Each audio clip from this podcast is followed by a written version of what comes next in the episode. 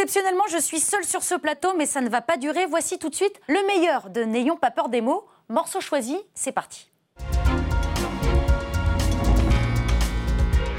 Si l'État refuse de mettre en place de nouvelles mesures pour répondre aux attentes des Gilets jaunes, alors attention, Maxime Nicole, l'une des têtes d'affiche du mouvement, s'en ira à l'étranger. Il demandera l'asile politique, comme il l'explique face caméra sur son propre compte Facebook. La preuve en image.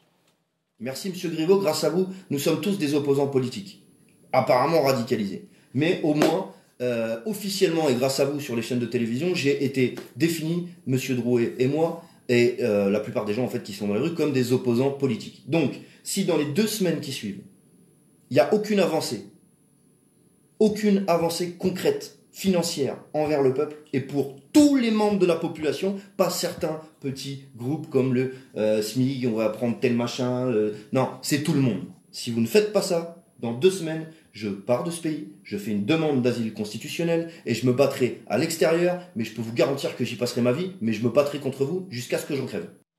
Georges-Marc euh, Benamou, est-ce que vous redoutez cette fuite des cerveaux? Oui, c'est quand même inquiétant parce que on a eu quand même Zola qui est parti en Belgique, Victor Hugo qui est parti à Guernesey, euh, Voltaire surtout. Voltaire est parti en Suisse. Ici, Maxime Nicole Fly Rider s'en va. Je crois que c'est très inquiétant. Il y, a, quelque chose là, on a deux semaines. On a deux, semaines. Il y a une sorte de dramaturgie très forte. En tout cas, c'est assez à l'image de, de, cette époque.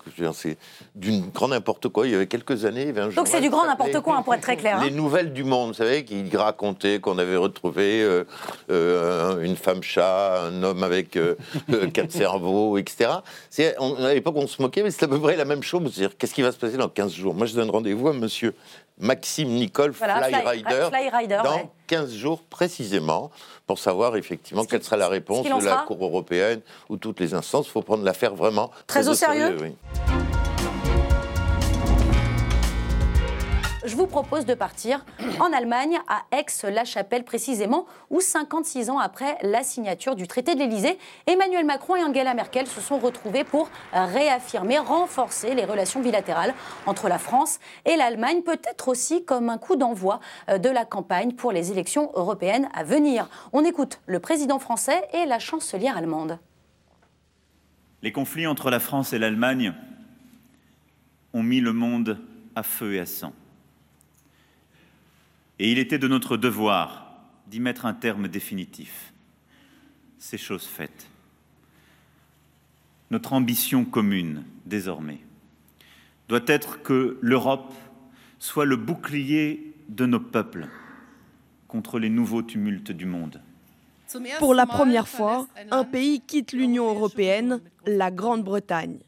Dans le monde entier, le multilatéralisme est étouffé, que ce soit dans la coopération sur le climat, le commerce international, l'acceptation des institutions internationales jusqu'aux Nations Unies. Beaucoup de bruit pour rien? Non, je trouve que ce texte est important. C'est la première fois depuis 1963, effectivement, euh, le traité entre De Gaulle et Adenauer, que ce, ce, type de texte est signé. Il est très important parce qu'il faut quand même qu'on prenne conscience qu'on est dans un monde qui est devenu extrêmement dangereux. On a euh, des États-puissances qui montent en puissance. Euh, on a un président américain qui est imprévisible.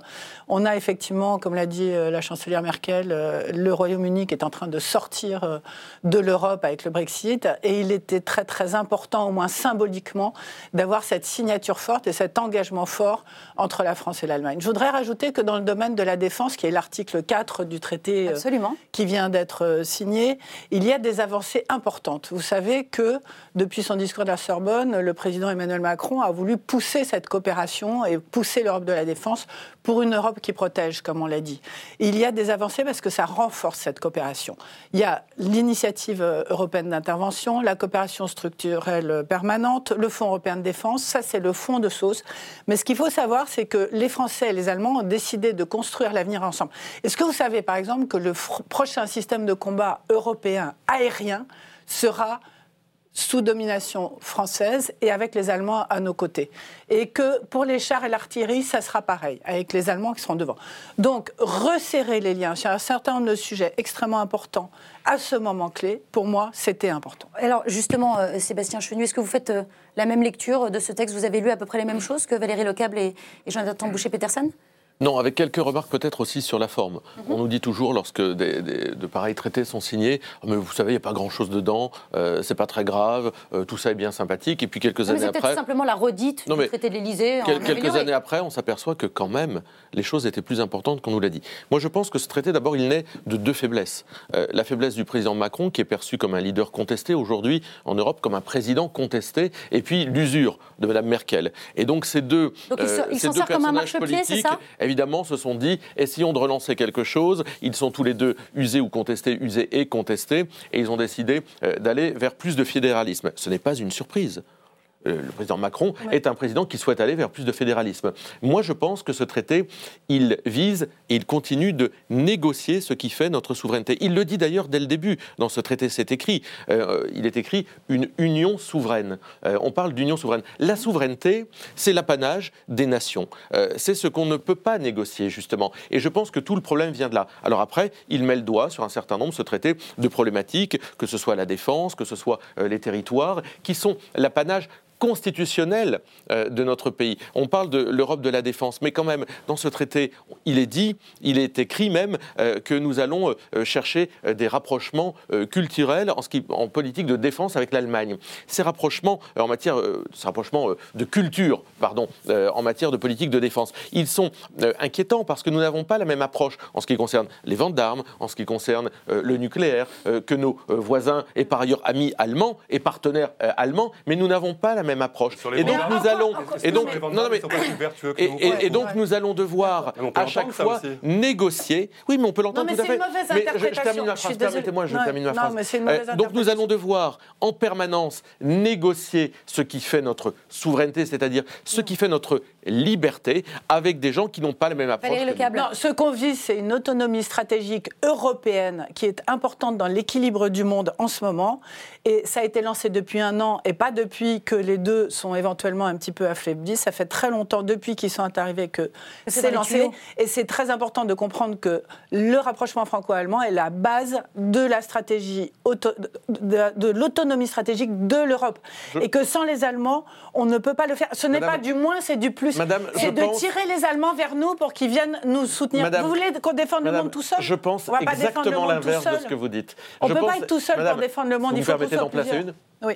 Je pense exactement l'inverse de ce que vous dites. Je pense que la stratégie de défense d'un pays, euh, c'est-à-dire sa souveraineté, ce n'est pas négociable. Je pense que nous devons choisir. Mais c'est pas une négociation. Je vais terminer ma phrase. Je pense que nous devons choisir la façon dont nous défendons notre pays. Nous devons choisir nos opérations militaires extérieures et nous devons le faire librement. Et ce n'est pas en négociant avec nos partenaires sur ce thème-là, mais on pourrait parler du siège à l'ONU, etc. Eh bien, ce n'est pas en négociant en permanence ce qui fait notre force que nous serons plus forts. Justement, vous, vous, parlez, même l'inverse. Vous parlez, Sébastien Chenu du, euh, siège euh, du Conseil de sécurité euh, à l'ONU. C'est un texte hein, qui a nourri beaucoup de fantasmes, de mensonges, dira même Nathalie Loiseau, la ministre chargée des Affaires européennes. Elle visait directement Nicolas Dupont-Aignan et Marine Le Pen, persuadée que l'allemand deviendrait langue officielle, que la France céderait son siège au Conseil de sécurité de l'ONU, et sans parler de l'Alsace et la Lorraine. On écoute la députée du Pas-de-Calais, suivie de la réaction scandalisée du Premier ministre lors des questions au gouvernement. Je pense qu'à partir du moment où, euh, dans ce traité d'Aix-la-Chapelle, on considère que le siège au Conseil de sécurité euh, de l'ONU, euh, qui est détenu aujourd'hui par la France, que la voix qu'on y porte, parce qu'un siège c'est rien, c'est la voix que l'on porte et les positions que l'on porte lorsqu'on est assis dans ce siège qu'on a mérité, qu'on a gagné, eh bien on n'a pas à se concerter avec quiconque pour défendre les intérêts de la France. Mais je vois quand même que votre hystérie dans ce domaine, et une hystérie euh, qui a été un peu collective, une sorte de, sorte de petite crise d'hystérie médiatico-ministérielle qui fait que j'ai retrouvé les éléments de langage de l'Élysée à peu près partout. Alors, monsieur, sachez qu'il n'y a pas que le Rassemblement national qui considère que ce texte est un texte de soumission euh, de la France aux intérêts de l'Allemagne, que rien dans ce texte, d'ailleurs, euh, ne défend les intérêts de la France, qu'on ne comprend pas quel est l'intérêt de la France à signer ce traité. Vous avez eu raison de dire, euh, Monsieur le Président Lagarde, que, à l'occasion de la discussion et de la signature de ce traité, un certain nombre euh, de fantasmes ont été agités. J'ai été, euh, en quelque sorte, comme atterré par la capacité que certains ont pu avoir à affirmer crânement, sans dessiller, que d'une façon quelconque, ce traité aurait pour objectif de céder l'Alsace et la Lorraine à l'Allemagne. Mais enfin, de quoi parlons-nous, Monsieur le Président Lagarde? Faut-il à ce point avoir envie de raconter n'importe quoi pour dire aux Français que ça aurait été l'objectif de la France ou de l'Allemagne? Ou de l'Allemagne?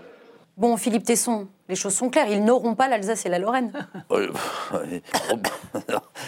Ils n'auront pas, pas non plus un siège permanent à la sécurité, c'est tout à fait évident. La cause est entendue, je ne comprends même pas qu'on y revienne aujourd'hui. Toutes les précisions ont été données. Il y a de la part de Marine Le Pen un travestissement de la réalité qui est, euh, fait, qui est d'ailleurs dans son habitude, mais qui est proprement scandaleux. C'est scandaleux dans l'état actuel, dans le contexte actuel. Enfin, l'Europe est profondément menacée. C'est ça le fond du problème. L'Europe est malade. L'Europe était au bord de son agonie. Toutes les menaces contre l'Europe, on les connaît. On ne va pas les répéter encore une fois ici. Le Brexit, les populismes. L'Europe est menacée au sud, elle est menacée à l'est, elle est menacée à l'ouest. Il n'y a qu'au nord que finalement ça marche assez bien. J'y prouve un sentiment, l'authenticité, la, la, profondeur, l'intelligence de la, des positions scandinaves des positions du Nord, de la Belgique, de la Hollande, etc., de Scandinave. Tout ça, est, c'est tellement évident que ça ne vaut même pas une discussion. L'avenir de l'Europe est menacé, mais profondément, mhm. non seulement dans sa structure, mais dans son existence même. Et il n'y a qu'une garantie de sa, de sa survie, c'est le renforcement de l'acte franco-allemand. Dans, dans quelles conditions? Enfin, on ne va pas faire un débat technique ici. Aucun d'entre nous n'en a peut-être d'ailleurs la légitimité. Euh, c'est, ça, nous avons en revanche la légitimité de souligner ce que l'Europe a apporté aux pays qui l'ont composé depuis 52, etc. Voilà, l'Europe est indispensable à l'équilibre du monde et en tout cas et à l'intérêt français et à l'intérêt français, malgré ce que dit euh, Madame Le Pen. Voilà. Alors, euh, On vous a entendu, euh, Philippe. L'avenir de l'Europe passe par le renforcement de l'axe franco. Celui-ci est également menacé. Il faut donc le sauver. C'est tout. C'est très clair. Sébastien Chenu, comment vous expliquez ces propos de Marine Le Pen tenus le 19 janvier dernier dans, dans le Vaucluse? Le chef de l'État est en train de commettre un acte de trahison en signant en catimini ce texte conduisant à la mise sous tutelle de l'Alsace. Bien sûr, Marine Le Pen a raison. Euh, elle a raison et je vais euh, vous expliquer, si vous me le permettez, euh, pourquoi. Mais d'abord, arrêtons les, propos qui consistent à condamner ceux qui émettent des réserves sur ce traité. Moi, j'ai entendu. C'est plus que des réserves, quand même, la mise sous tutelle de l'Alsace. Mais oui, mais j'ai entendu, madame. Je vais, je vais terminer parce que je vois que ça fait naître immédiatement un mur de contestation. mais, trahison, mais, mais, mais avouez qu'on peut quand même avoir une lecture de ce traité qui ne vous convienne pas sans être taxé de nazi. C'est ce qu'a fait Emmanuel Macron. En disant si on n'était pas, d'accord, ce qu'a fait Emmanuel Macron, non, non, mais je parle euh, de, ce qu'on a pu entendre, ou euh, sans être menacé par Madame Belloubet, d'être poursuivi en justice pour diffusion de fake news. Enfin, vous vous rendez compte de là où nous en sommes. Nous avons, et nous ne sommes pas les seuls. Euh, je lisais des propos d'universitaires encore récemment qui ont cette lecture également. Non, vous parlez d'Olivier Gorin, c'est ça Oui, oui, vous parlez mais il n'est pas le seul. qui ont eu cette lecture d'une atteinte à la souveraineté. J'entendais il y a quelques jours M. Scholz, qui est ministre des Finances allemand, dire euh, l'objectif, c'est un siège mutualisé à l'ONU. Ce c'est pas nous qui l'inventons. L'objectif, c'est de faire en sorte. Non, mais, c'est l'objectif final. Mais l'objectif de la France. attendez, oh, mais c'est pas l'objectif de la France. Ah bah si, puisqu'elle signe le traité. C'est un siège de plus. Non, mais c'est pas un siège mutualisé, c'est un siège de plus. Il faut pas tout mélanger. On a bien compris. Personne n'est dupe. On nous fait le coup à chaque traité. On nous fait le coup à chaque fois. On est le seul représentant de l'Europe au Conseil de sécurité. La réalité hein la réalité. Mais on est tout seul. La réalité. non, mais si vous, êtes, si vous êtes défenseur des intérêts de l'Allemagne, c'est très bien. Mais moi, je, défends les intérêts de la France et des Français, madame. Mais moi aussi. Et je considère que mutualiser, et, je considère que mutualiser notre siège avec l'Allemagne est une atteinte à notre C'est ça une fake news. Si justement le ministre des Finances allemand en parle, ne dites pas personne n'en parle. Mais c'est pas écrit dans le texte. Et c'est le but. Et on nous dit dans le texte. Et on nous dit dans le texte que le but est de coordonner les position des deux États et de faire en sorte que l'Allemagne puisse avoir un siège permanent. C'est dans le en texte. Plus, Arrêtez d'imaginer et de vouloir faire voir. Vous avez le droit d'être hum fédéraliste. Bah Moi, voyez-vous, vous avez le droit d'être souverainiste. Je, ne vous dénie pas, ce droit. Mais, n'avancez pas masqué. Ne venez pas nous dire il n'y a aucun problème, la France ne perdra rien. Évidemment, la France y perdre. Évidemment qu'on perd de notre influence. Évidemment qu'on perd de notre liberté et de notre souveraineté avec ce traité. Et ça fait 30 ans qu'on perd non, ça. Moi, juste d'un mot. vous avez complètement le droit de défendre la souveraineté de la France en disant la France est plus forte que tout le monde, plus forte toute seule. Ça, il n'y a aucun Ce problème. Pas ça, la souveraineté en fait, si on pouvait juste parler du réel plus parfois. fort, monsieur. Parce que entre vous le vous trompez sur votre analyse. Très bien. La, la souveraineté, ce n'est pas dire qu'on est les plus forts. D'accord. Non, mais en tout cas, C'est de dire qu'on est vouloir plus fort tout garder seul, en tout cas. les leviers de sa liberté. L'enjeu, Alors, on c'est que écoute- la voix- la souveraineté. l'enjeu, c'est que- Peterson. L'enjeu, c'est que la voix de ne la force- ridiculiser les gens L'enjeu- qui, bah, qui- ont ce discours. Au bout d'un moment, quand vous, quand vous Laissez-les tenez le terme de soumission, quand vous utilisez les termes de trahison, De négociation permanente de notre- de phrase parce que vous, voulez à chaque fois demander demander de finir Soyez votre phrase. gentil, Donc de juste me laisser écoutez. parler. Voilà. C'est juste moi ce qui me gêne de la part d'un député, parce qu'à la limite que des commentateurs, des polémistes, soit il y a un rapport au réel parfois qui est un peu distancié. Je veux dire, ça fait partie du jeu. Vous êtes un élu de la nation, et honnêtement, vous avez le droit de défendre des positions souverainistes. Ça, c'est pas un problème. En revanche, on parle d'un texte qui est un texte officiel, et vous passez votre temps à le tordre, le déformer, l'interpréter.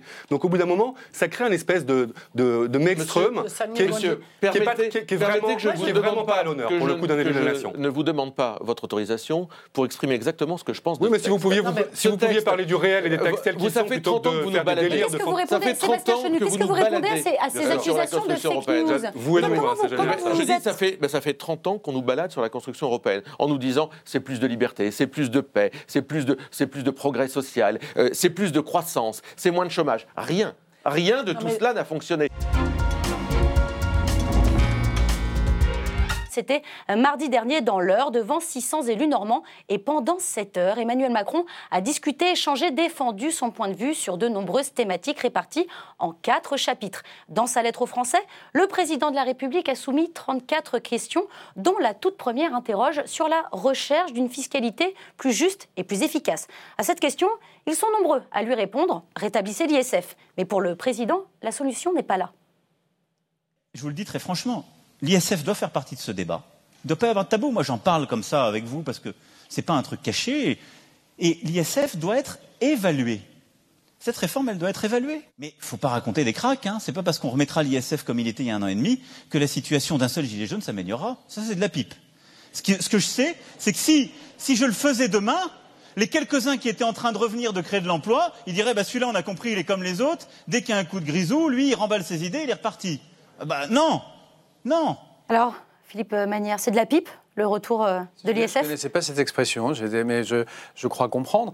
Euh, oui, enfin, ça serait vraiment, à mon avis, une catastrophe de rétablir euh, l'ISF.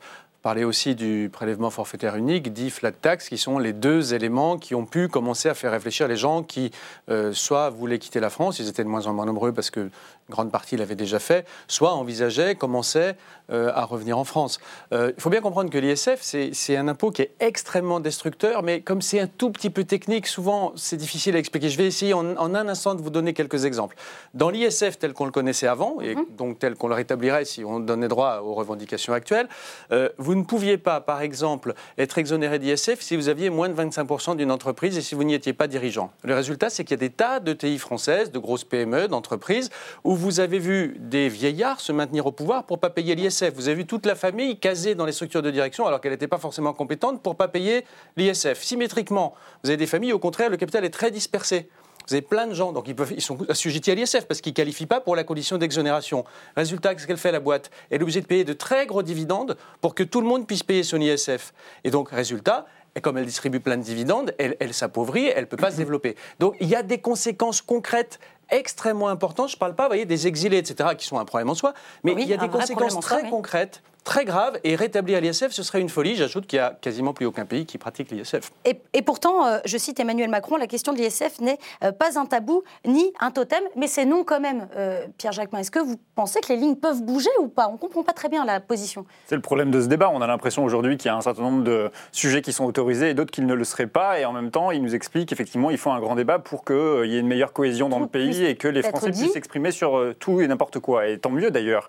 Euh, sauf qu'à un moment donné, il faut aussi connaître les règles du jeu et comment tout ça va se terminer. Et le problème, c'est qu'effectivement, si la question de l'ISF qui cristallise Voilà. un certain nombre de demandes des Gilets jaunes, mais pas que, on voit bien qu'un des problèmes aujourd'hui qui ressort dans, euh, euh, dans la- de- chez les Français, c'est ce sentiment euh, qu'une partie de la politique, ou en tout cas que la majorité de la politique n'agit que pour une minorité de gens. Et cette minorité de gens, c'est cette, minorité qui devrait aujourd'hui payer l'impôt sur la fortune. J'ajoute une chose sur la, malhonnêteté dans la manière dont Emmanuel Macron présente les choses dans ce débat.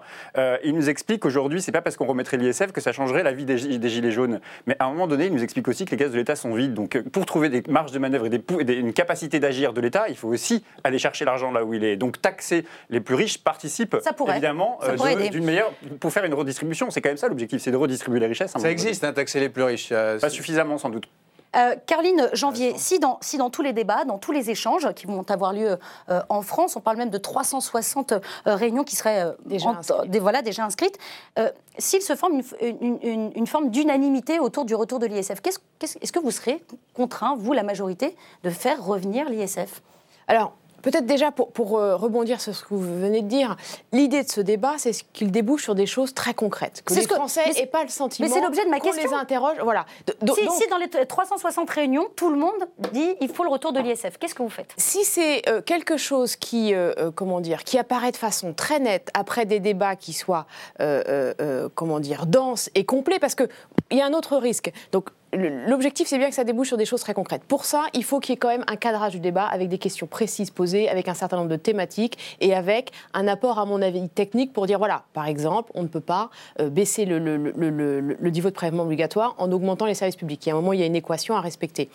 Si la, question de l'ISF, c'est intéressant, mais pour le moment, c'est quand même une question qui a été mise sur la table du débat par des partis, notamment par, par, par des partis de gauche, comme quelque chose vraiment d'un espèce mais de une symbole- revendication aussi des Gilets jaunes.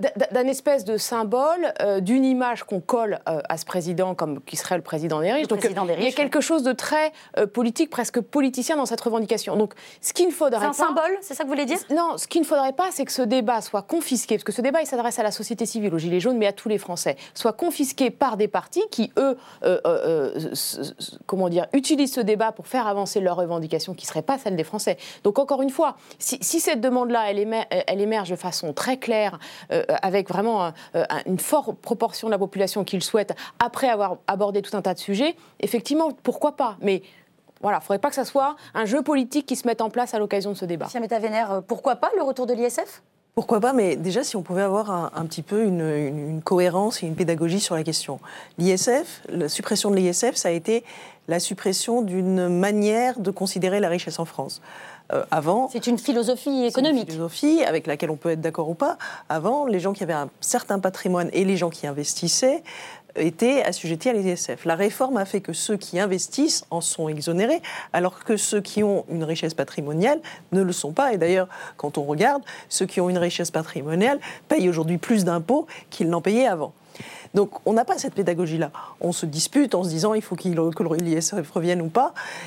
Là, les gens qui ont, par exemple, qui payent des impôts sur le patrimoine, se disent mais rendez-nous l'ISF, franchement, payez-moi. Là, vous parlez, vous parlez de l'IFI, hein, c'est ça, de l'impôt sur la fortune immobilière. Maintenant, euh, il y a une vraie, euh, un vrai problème de communication sur la manière dont sont redistribuées les richesses. On a vraiment le sentiment euh, que d'un côté, sur certaines allocations, le président et la majorité veulent retirer des capacités de, de- de- de mobilisation d'argent pour les plus pauvres et en même temps faire en sorte que ceux qui ont le plus d'argent payent moins d'impôts. Donc tant que cette pédagogie-là n'est pas faite, tant qu'on ne peut pas tous décider sur des faits et non pas sur des idéologies, je ne pense même pas que le grand débat puisse résoudre le problème. À l'Assemblée nationale, la Ah. loi anti-casseurs a été solennellement votée. Alors, solennellement, certes, mais pas unanimement, surtout dans les rangs euh, de la majorité, où 50 députés se Pas sont seulement. abstenus. Ah, On va en parler, euh, Claude Goesgen. Euh, 50 parlementaires, parmi lesquels Martine Vonner, Hugues Rançon et Jean-François Césarini. On les écoute. Je n'imaginais pas quand même autant. 50, euh, ça parle. Ça parle et ça montre à quel point euh, ce texte ne convient pas à, beaucoup d'entre nous. Peut-être aurait-on dû euh, le faire de manière plus progressive, en prenant plus le temps d'avoir l'avis du Conseil d'État, du défenseur des droits. Voilà. Aujourd'hui, le texte arrive devant nous. Un certain nombre de parlementaires de la majorité s'interrogent. Il n'y a pas de texte dangereux. Il y a en effet des points qui nous paraissent encore problématiques et sur lesquels je pense que nous pouvons encore travailler et améliorer les choses. Euh, Ça provoque quelques divisions, mais c'est pas très grave. Encore une fois, il faut comprendre que ce groupe-là, c'est un peu une sorte de coworking de la politique. C'est assez nouveau. C'est-à-dire qu'il y a des gens qui ne sont pas forcément d'accord, des majorités un peu fluctuantes, et ça fait pas de nous des frondeurs, ça fait pas de nous des gens qui fracturent le groupe. Je crois que plus on challenge le gouvernement, plus on le rend fort. Alors, vous l'avez, vous l'avez entendu, hein, le texte ne convient pas, il aurait fallu plus de temps, des points encore problématiques, mais pas du tout pour le ministre de l'Intérieur. Les 50 abstentions de La République En Marche viennent d'ailleurs. D'abord, ce n'est pas le texte le plus mal voté parce qu'il a dépassé largement les rangs de la majorité et c'est non négligeable. Mais c'est peut-être une des explications. C'est la première fois que nous nous appuyons sur un texte proposé par un groupe d'opposition au Sénat, le groupe des Républicains qui a fait une proposition. Vous savez, euh, moi j'ai accompagné avec Benjamin Griveaux et Emmanuel Macron pendant la campagne avec l'ambition du dépassement politique. Du fait que sur un sujet, on se pose la question de savoir si la solution qui nous est proposée est la bonne, si elle est efficace, et pas la question de savoir si la personne qui est en face de vous serait de droite ou de gauche. Et c'est vrai que c'est la première fois auquel nous sommes confrontés euh, à ce travail-là. Ça a suscité des inquiétudes, ça a suscité des réserves. Je les entends. Alors, Claude, Claude Goesgen, vous aussi, vous vous êtes abstenu, alors que dans votre groupe, les Républicains, ils étaient 97 à, voter pour. Vous vous sentez un peu marcheur, c'est ça? Vous vouliez copier vos petits camarades Mais Je ne suis pas marcheur. J'ai beaucoup apprécié le terme coworking, là. Ça m'a rappelé des souvenirs de, des anciennes législatures où on parlait co-législateur, co-production, etc. ils sont sur le bon chemin. Claude Goesgen. Non, mais moi, la question, écoutez, moi, je me suis abstenu parce que mon groupe votait pour. Moi, personnellement, j'aurais voulu voter contre. Je me suis dit, bon, je ne vais quand même pas euh, les, briser dans la mesure où il va y avoir une deuxième lecture. Oui, absolument. Je ça va revenir avec la navette parlementaire. Je ne peux pas. Écoutez, moi, je suis juriste de formation. Je ne peux pas tranquillement, comme ça, décider que la liberté de manifester est dans la main du préfet, que l'on fiche des gens sans qu'ils aient euh, la moindre incitation et la moindre condamnation pénale. je suis bête, mais je considère que c'est normalement le pouvoir judiciaire, pour, le pouvoir judiciaire qui a la main. Alors je ne désespère pas qu'en deuxième lecture, la grande sagesse du garde des Sceaux, si j'ose dire, arrivera à nous greffer quand même que le judiciaire peut jouer quelque chose là-dedans. Il pourrait y avoir je ne peux pas. Deux, je ne peux pas accepter non plus de jouer à, dire que Castaner est un grand homme. C'est pas possible. C'est ce que j'ai dit à mes collègues. Je dis, vous plaisantez. Enfin, qu'est-ce que c'est que cette histoire? Voilà 13 semaines que le gouvernement a tous les pouvoirs pour faire respecter l'ordre. Il n'a jamais été question de la démission du ministre de l'Intérieur. Le préfet de police, est il est ravi, tout va bien, tout va bien, tout va bien. Comme si le préfet de police ne pouvait pas empêcher qu'il y ait la casse, etc. Tout va bien, Madame la Marquise, sauf que ça va mal et que vraiment on vote une loi qui ne sert à rien, qui est un document, vraiment, ceux qui l'ont voté, je vous assure, J'espère qu'ils l'oublieront rapidement. On l'a compris, euh, Claude Guesgen, euh, sauf que le débat aujourd'hui, c'est pas tant de parler de, du texte et de la loi, même si on a compris votre position, et je crois que vous êtes tous ah, à peu près hein. d'accord sur euh, cette question, en tout cas sur le texte qui limite leurs dégâts. mais non, sur non, il limite rien du tout, le bah, texte. C'est la volonté, c'est l'esprit du texte. Non, bah oui, c'est la volonté. voilà. L'idée, l'idée, c'était surtout de parler de ces 50 abstentions. Comment vous regardez ça, Francis Spiner Il y a quoi? Il y a une fronde dans, le, dans, le, parti de la majorité? Ça prouve que des parlementaires peuvent avoir une conscience et l'appliquer dans leur vote. C'est plutôt rassurant. Ils découvrent même le métier de parlementaire, c'est-à-dire de ne pas être toujours d'accord avec le gouvernement. Ils ont mis un an et demi. et cette affaire-là, c'est vraiment le Minority Report de Spielberg, c'est-à-dire qu'on décide avant même que quelqu'un soit coupable qu'il est coupable. Donc c'est totalement absurde, si vous voulez. Alors, euh, soit. immoral et inefficace. Alors, soit, soit on est dans la logique qu'évoquaient tout à l'heure euh, nos voisins d'en face, c'est-à-dire que, au fond, Emmanuel Macron a compris qu'il regagnait des points à droite et que donc une loi anti-casseur, oui, situation perturbée, on en rajoute un grand coup et comme ça on va remonter encore. Et donc, c'est une certaine forme de machiavélisme. Et d'ailleurs, dans les sondages, je me permets de, compléter ce que vous êtes en train de dire, il, gagne surtout des points du côté des sympathisants de droite. Hein, soit il y a cette intention-là. Euh, mais euh, décréter délinquant quelqu'un qui n'est pas encore euh, en train de faire quelque chose, c'est une absurdité pour des gens qui sont dans le droit, pour des gens qui sont opposants à Macron, et même pour des pauvres journalistes de base dans mon genre. Et, pour les citoyens. Mais c'est pour les citoyens. Ça, encore une fois, on, l'a compris. Est-ce que vous, vous y voyez une fronde, une espèce de fracture au sein de la majorité avec ce texte qui n'a pas été voté par... J'imagine que ce sont aussi des députés qui ont été confrontés dans leur circonscription à des discussions avec des gilets jaunes et, à des situations très concrètes euh, d'abus de pouvoir. Quand vous avez euh, dans votre circonscription des gens éborgnés, des, des, gens qui étaient des passants qui ont, qui, qui ont été blessés de façon abusive, le gouvernement, ben, c'est directement lié puisque c'est ça qui provoque cette loi et qui la motive. Le prétendu la prétendue riposte à des agressions initiales sur la police est fausse. Les personnes qui ont été blessées n'étaient pas celles qui ont attaqué les policiers, si on veut qui n'étaient pas en légitime si défense. Si on veut, dans la République, défendre le droit de manifester, qui est un droit important, encore faut-il que le droit de la manifestation demeure. Or, quand les gens ne font pas de déclaration, manifestent où ils veulent n'importe où. Ça fait quatre Ils samedis que c'est déclaré. Ils partent. Non, non, mais Francis je parle, je parle la globalement. La, doctrine Non, non, non. et, la- et la- le comportement vous des policiers n'a pas Vous changé. me parlez. Le préfet peut interdire. hein. Jérôme Rodriguez, est-ce que Non, vous mais- avez vu la vidéo Attendez, excusez-moi. de, de, de Si vous pouvez me contre laisser les finir. policiers Je vous dis simplement que le droit de manifester est un droit qui obéit à certaines règles et que quand les gens violent systématiquement ces règles, le problème du maintien de l'ordre devient difficile et vous ne pouvez pas dire que celui qui est qui assiste à une manifestation interdite, même s'il ne casse pas, il est déjà en infraction et il prend une part de risque. C'est tout ce que je C'est- dis. je- alors, premièrement, vous niez alors, totalement Napoléon le fait que désormais les manifestations Désormais. sont, sont- Ça fait un mois, Francis Spinner, que les Ça fait, dix, manifestations. ça fait sont- huit, ça Oui. fait huit, sé- huit actes de gilets jaunes avec Je une parle des violence, avec parisiennes. une violence Mais reconnaissez inadmissible Et d'ailleurs, samedi forces demain, de l'ordre, samedi, avec- elles ne que seront plus déclarées. Écoutez-moi, écoutez-moi, parce que là, pas. ce qui se passe, c'est très grave. Est-ce que vous condamnez La- les violences contre les forces de l'ordre Bien entendu. Bon, et ben voilà. Bah justement, donc. Eh ben, si- dites-le si- fort. Mais pourquoi, je suis présumée pas les condamner Parce qu'on vous Euh, entend pas Parce que je parle des personnes qui sont éborgnées Non, parce que vous parlez Non, pas non. beaucoup des policiers. d'un mot, non, mais attendez, au contraire, au contraire, je parle des policiers blessés. Je dis que les policiers blessés n'ont pas eu l'occasion, eux, de faire payer les personnes qui les ont blessés, puisque ceux qui sont éborgnés ne sont pas ceux qui ont blessé les policiers. En réalité, Macron, euh, Castaner ne protègent pas les policiers. Il les envoie dans des situations absolument mal organisées. Il les envoie là où il y a des manifestations spontanées, non Écoutez, déclarées, écoutez, avec là- un maintien là- de l'ordre difficile. Je ne comprends pas comment on peut, on peut s'indigner euh, du fait que le, un préfet puisse désormais euh, interdire de manifester quel- un, un Oui. simple citoyen et parallèlement à ça ne pas s'indigner de la mutilation Et- systématique de C'est pas personnes qui n'ont pas à systématique. l'être. Allez, voilà. Mot de conclusion, vraiment. Il y a des violences contre les chose manifestants et contre les journalistes qui sont inadmissibles. J'espère que les. Ah bah auteurs, voilà, j'espère que les auteurs en rendront compte devant la justice. Voilà, mais en attendant, Castaner, mais hein, en attendant, vous ne pouvez pas procès. dire que les forces de l'ordre ont une politique délibérée de blesser et de mutiler les gens. Voilà. C'est Cassaner, je, je vise le ministre On vous de entendu, politique, il y a des politiques. Moi, moi je Castaner déteste les politiciens et les ministres qui se déchargent sur, sur les forces de l'ordre en disant que c'est des bavures ou des choses individuelles. C'est faux, c'est faux. Il y a une doctrine, le responsable c'est Cassaner et cet homme paiera, je vous le dis, il paiera un jour, au minimum politiquement et peut-être même judiciairement, euh, les dommages irréversibles qu'il a causés à ses compatriotes.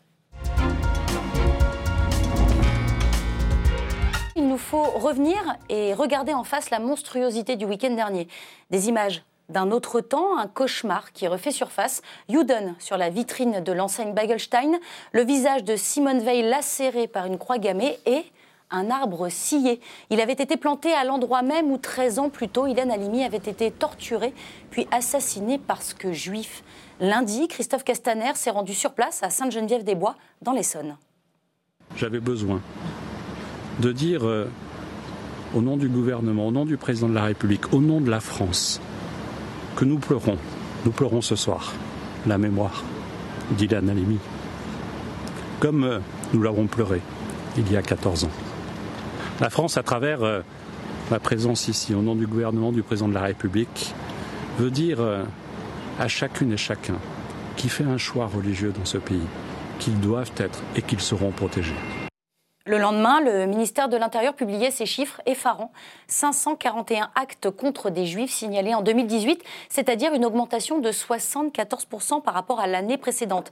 Des chiffres cumulés aux images du week-end qui ulcèrent le Premier ministre alors qu'il remettait pour la première fois le prix Hélène Halimi à, Matignon.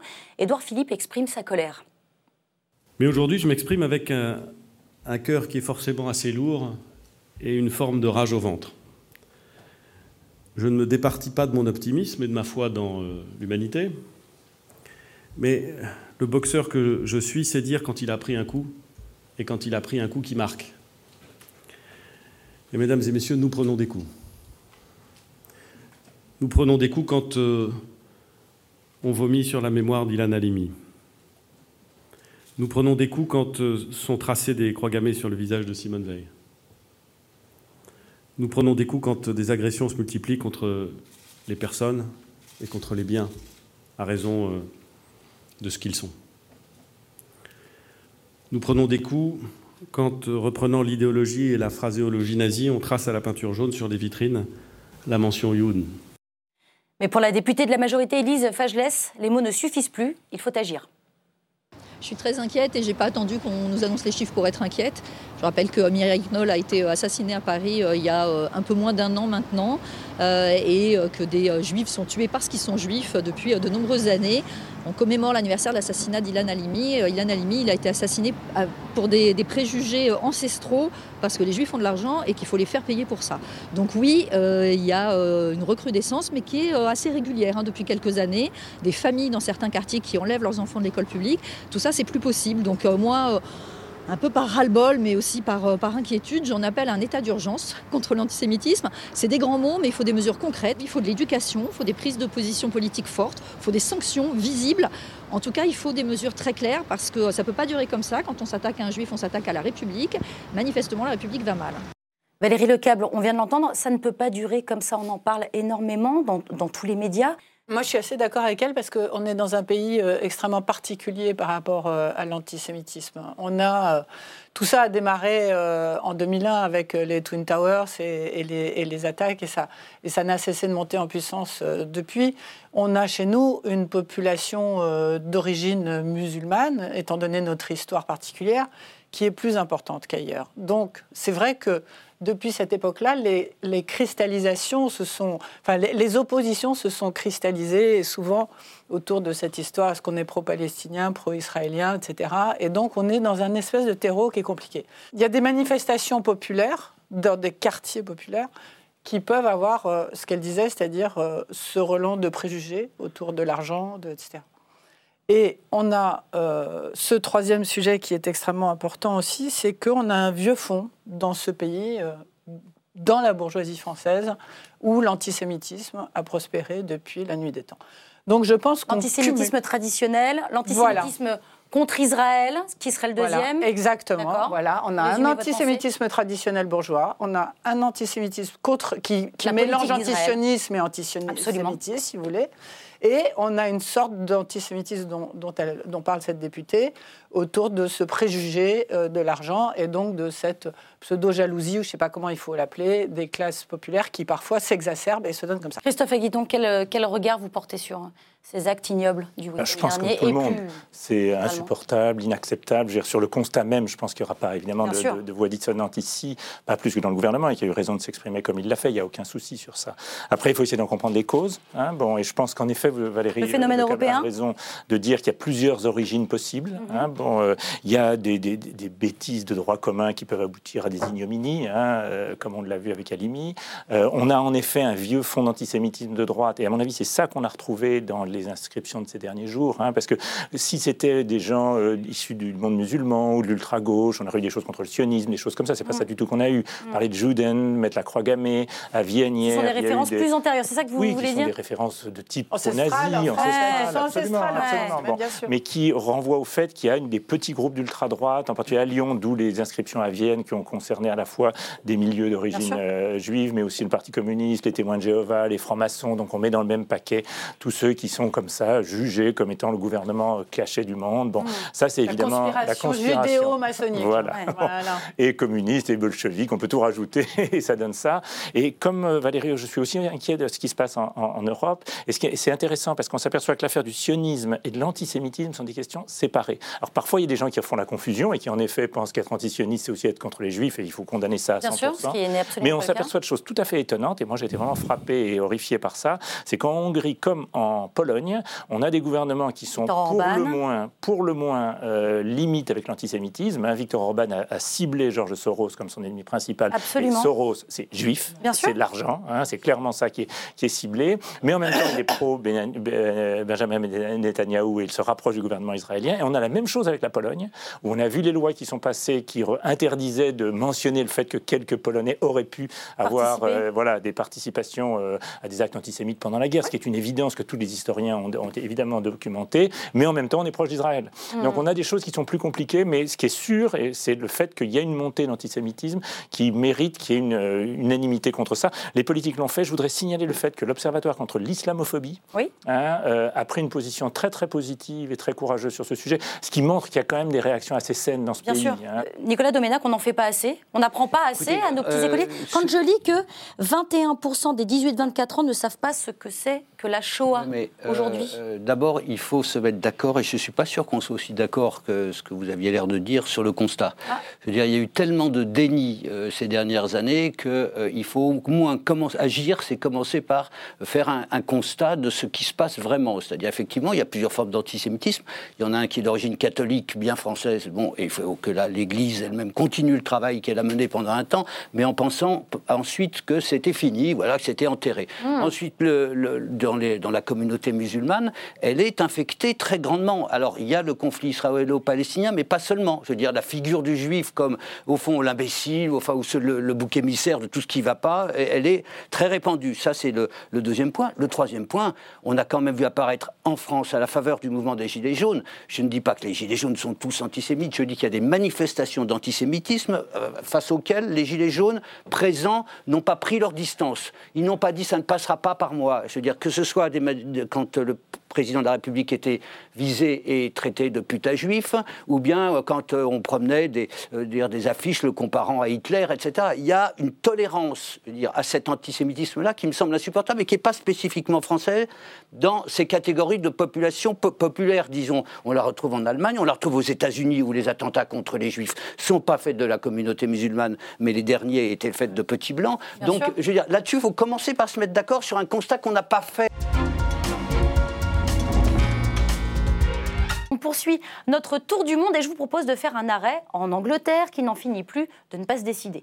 Le no deal serait-il l'épisode final de la série dramatique nommée Brexit Malgré le rejet de l'accord de divorce entre la Grande-Bretagne et l'Union européenne par le Parlement britannique, Theresa May se dit prête à renégocier encore et encore pour éviter une sortie euh, sans accord? On écoute la Première ministre. L'accord que j'ai tenté de conclure avec l'Union européenne a été rejeté par les députés et par une large majorité. Je crois qu'il est de mon devoir de respecter les instructions du peuple britannique de quitter l'UE et j'ai l'intention de le faire. Maintenant que les députés ont clairement indiqué ce qu'ils ne veulent pas, nous devons tous travailler ensemble de façon constructive pour établir ce que le Parlement veut. Comment vous regardez la situation euh, là-bas, Philippe Manière? On le savait, non? Ça, ça surprend personne. L'ampleur de la défaite était, à mon avis, Ah oui euh, un, un peu supérieure à ce qu'attendaient même, même, même les spécialistes euh, locaux. hein. Mhm. Euh, Quatre- d'abord, quatre- ce qui m'a- ce qui m'impressionne- 432 ont voté contre, 432 200 contre 200. 202 pour. C'est quand même une très grosse défaite, parce Oui. qu'il y a encore quelques mois, on disait elle perdra sans doute, mais enfin ce sera. Là-bas, on euh, parle voilà. même d'humiliation, etc. Bah, bon, alors elle ne peut pas être humiliée puisque la motion de censure n'a pas été votée et puis qu'elle a été assez intelligente pour demander à son parti s'il voulait qu'elle reste avant, si bien que maintenant elle en a encore pour presque un an. Donc elle est. Moi, ce qui, me, ce qui me passionne dans cette histoire, enfin pardon, parce que c'est presque du second ordre évidemment, mais euh, c'est quand même ce personnage de Theresa May. Enfin, c'est le lapin du Racel. Elle se prend des taloches, elle revient. Alors heureusement d'ailleurs, hein, parce que ce qui est en jeu est important pour nous, pour le Royaume-Uni. Et euh, on, a l'impression qu'on est quand même dans une impasse. C'est-à-dire que je ne vois pas, moi, l'Europe faire des concessions en plus significatives. Je ne vois pas le Parlement et l'opinion britannique admettre à peu de choses près euh, un deal qui serait le même, justement, à peu de choses près. Euh, et- et tout ça pour des raisons qui ressortissent à la physique élémentaire. C'est-à-dire qu'on veut deux choses qui ne sont pas compatibles. Pas de frontière en Irlande, d'une part, et pas de frontière entre l'Ulster et le reste du Royaume-Uni, Ouais. d'autre part. Euh, tout ça dans le cas du Brexit, c'est pas possible. Il faut qu'il y ait une frontière quelque part. Et, Mm. et- et- et- parce que sinon, ça marche pas. Voilà. Et, le peuple britannique, en plus, est de plus en plus énervé sur le sujet. Et je, je pense qu'il y a un très gros risque. Moi, ce qui m'inquiète le plus, c'est de voir Corbyn arriver au pouvoir, pour tout vous dire. Parce que euh, je, je- non, mais je, je suis très à l'aise avec un pouvoir de gauche. J'ai voté à gauche dans ma vie, euh, à peu près aussi souvent qu'à droite. Ça vous est mais. Corbyn, c'est pas que ça m'est arrivé, c'est m'est arrivé. mais Corbyn, c'est euh, une espèce de rétro-marxisme et ça serait très amusant, alors pour le coup, de voir un Royaume-Uni n'arrivant pas à sortir de, de, l'Union européenne et très influent, parce que traditionnellement le Royaume-Uni est très influent au sein de l'Union européenne, euh, euh, important en quelque sorte une espèce de revanche quasi marxiste dans, un, dans une union qui serait devenue très libérale en particulier sous l'influence du Royaume-Uni d'avant. On, euh, on, peut voir des situations très curieuses à devenir. Pierre J'aimerais que la gauche soit en aussi bonne capacité de pouvoir tenir tête à Theresa May. Le problème, c'est qu'en en Angleterre, justement, les, euh, même les sondages, quand même, elle, justement, elle bénéficie d'une cote de popularité très faible.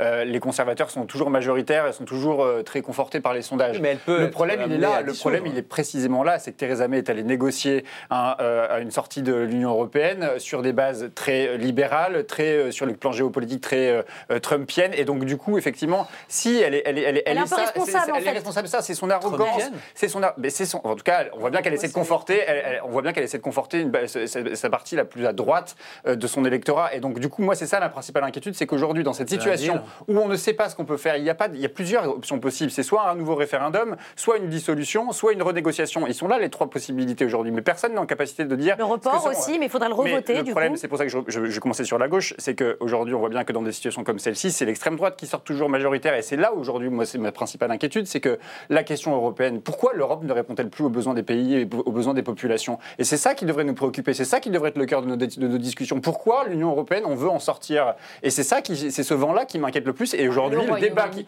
et aujourd'hui, les débats qui ont lieu au Royaume-Uni, hein. quand on voit les débats qui ont été au moment du Brexit, c'était quand même des débats très xénophobes, très eurosceptiques, et donc c'est très nationaliste. C'était un des pays les moins europhiles depuis le début.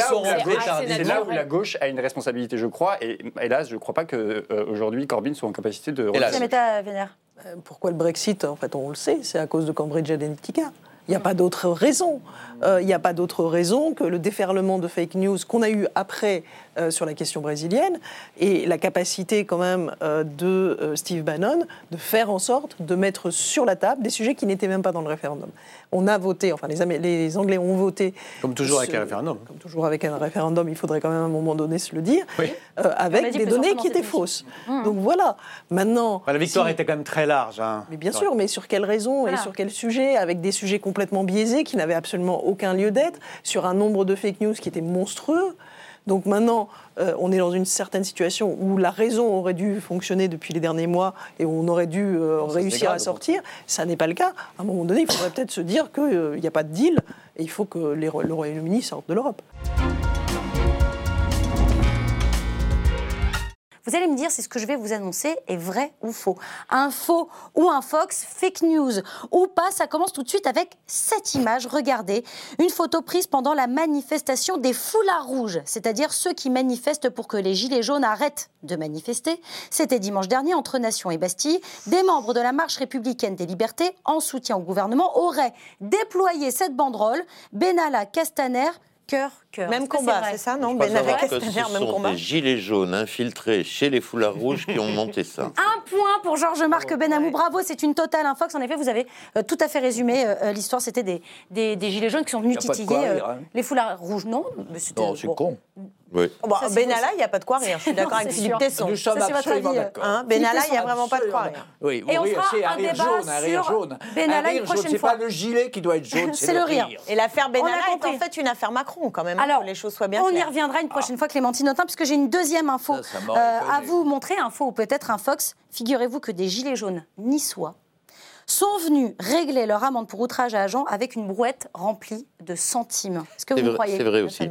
Deux points pour Marc, Georges-Marc Benamou. Ils ont fait comme Francis Blanche, qui est venu un jour, à la fin des années 60, vous vous en souvenez, puis Philippe, euh, régler ces PV, ça faisait la une du journal où j'étais enfant. Mais vous les avez vus, vous, à Nice? Parce que vous êtes de Nice, je, oui, J'ai vu ça dans un journal. Ah, vous l'avez lu dans le, dans le journal, vous l'avez pas vu J'ai vu Francis Blanche faire ça dans un journal C'est sûr que ça a exactement le même sens. Non, pas tout à fait. mais, les gilets jaunes. Mais en l'occurrence... Ce que ça veut bah, dire, au fond, c'est... Francis Blanche est, disons, le visage le plus intéressant des gilets jaunes.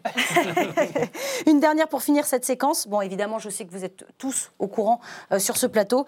Euh, c'est Cyril Hanouna qui animera le prochain sommet... Bah, écoutez, on aurait envie de dire que c'est une fake news. Cyril Hanouna Ah ouais On sait jamais. Non Vous croyez ou pas, si je vous dis ça euh... Mais bien sûr que non. mais J'aime mieux pas en parler. Très bien. Bien sûr que non. Bien sûr que non. Mais bien sûr que non. Mais en même temps, votre question euh, interpelle sur cette espèce de brouillage délirant, de spectacle, de mélange des genres qui est lié à cette idée de compris. pas de débattre avec Évidemment. Vous avez tout compris. C'est vraisemblable, en tout cas. Mais c'est absolument faux. C'était une farce euh, du Gorafi. Le président de la République a été reçu par le président du parti Les Républicains. Il a pu discuter ensuite avec une soixantaine d'élus de la région Auvergne-Rhône-Alpes. Mais pour Laurent Wauquiez, un débat s'est allé directement échanger avec les Français, a-t-il déclaré une fois le président parti. Qu'à cela ne tienne, Emmanuel Macron s'est invité vers 18h dans un débat citoyen à Bourg en péage face à 250 Français. Une surprise qui a convaincu Stéphanie. Aujourd'hui, moi j'ai entendu un président qui avait l'air euh, euh, d'avoir entendu euh, les demandes en fait des citoyens et qui allait, je pense, arriver à, les écouter et à changer des choses, des choses s'il y avait besoin. Et ça, c'est vrai que c'est rassurant. Une rencontre apparemment improvisée à laquelle Emmanuel Macron participait avec quelques petits points de plus dans un récent sondage. Regardez, d'après euh, l'IFOP, le président recueille 27% d'opinions favorables, 4 points de plus en un mois, 4 points qu'il doit peut-être à son grand débat national. C'est en tout cas la bonne réponse à la crise que traverse le pays, c'est Pascal Perrineau qui le dit. Il est l'un des cinq garants désignés pour garantir la bonne tenue du débat. On l'écoute.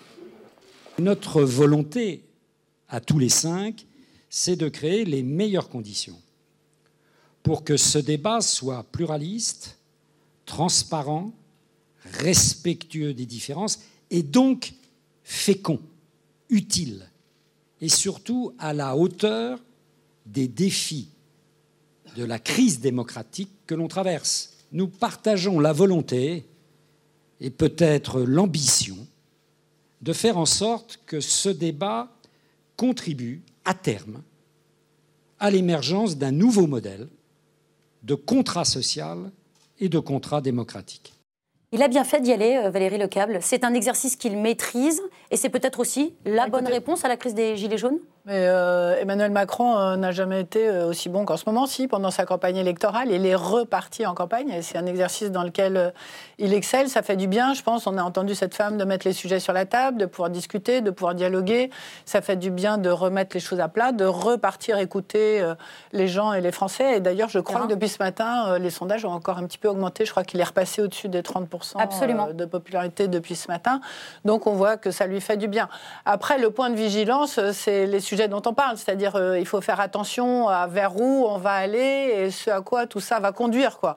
Moi, j'ai vu euh, un anti-parlementarisme absolument forcené, par exemple, tout le monde veut supprimer le Sénat, euh, mhm. il y en a qui veulent rétablir le roi, il y en a qui... Enfin, c'est-à-dire qu'il y a, y a des choses qui sont très intéressantes qui sont dites, et puis il y en a, choses, il y en a qui sont complètement étonnante et bizarre et tout. Donc, dans la démarche, dans la méthode, je pense que franchement, c'est bien et que ça fait du bien et que ça fait du bien d'avoir un président qui écoute.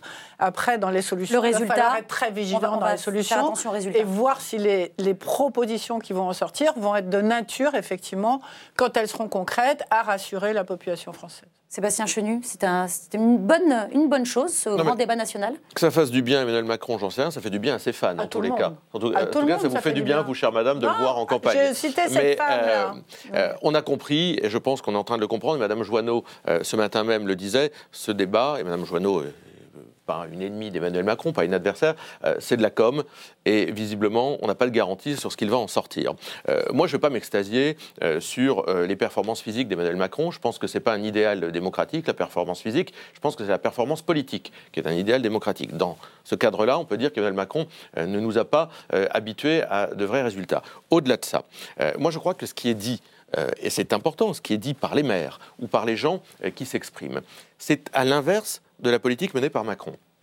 C'est-à-dire que vous avez des gens, des gens qui vous disent, matin, midi et soir, nous ne voulons pas que la France soit gérée comme une entreprise. Nous voulons des services publics, nous voulons de la protection. Euh, nous voulons que euh, les maires disaient euh, nous, on nous demande d'équilibrer nos budgets, mais l'État, on ne lui demande pas d'équilibrer ses budgets. Donc les gens le disent à Emmanuel Macron nous ne voulons pas, ils le disent en creux ou ils le disent fortement et très librement, nous ne voulons pas de cette politique qui consiste à gérer la France comme une start-up, ce qui était le, fondement de la politique d'Emmanuel Macron. Et Emmanuel Macron répond oui, c'est très bien, etc., mais je vais continuer. Donc ce grand débat ne sert à rien finalement, c'est ça que vous êtes bah, en train de dire Moi j'ai peur qu'après le grand débat, le gouvernement ouvre euh, le couvercle de la grande poubelle. C'est-à-dire que toutes les propositions des Français, euh, qui sont à l'inverse de la politique que veut mener Emmanuel Macron, puisqu'il nous dit lui-même je ne changerai pas, eh bien elles atterrissent dans un espèce de no man's land dans lequel on dira alors on retiendra. Alors quelques, il n'a pas, dit je ne changerai pas, il a dit, ah, il a dit je ne modifierai pas ma trajectoire. mais et moi j'ai le sentiment que finalement Emmanuel Macron va retenir qu'on puisse parler de sujets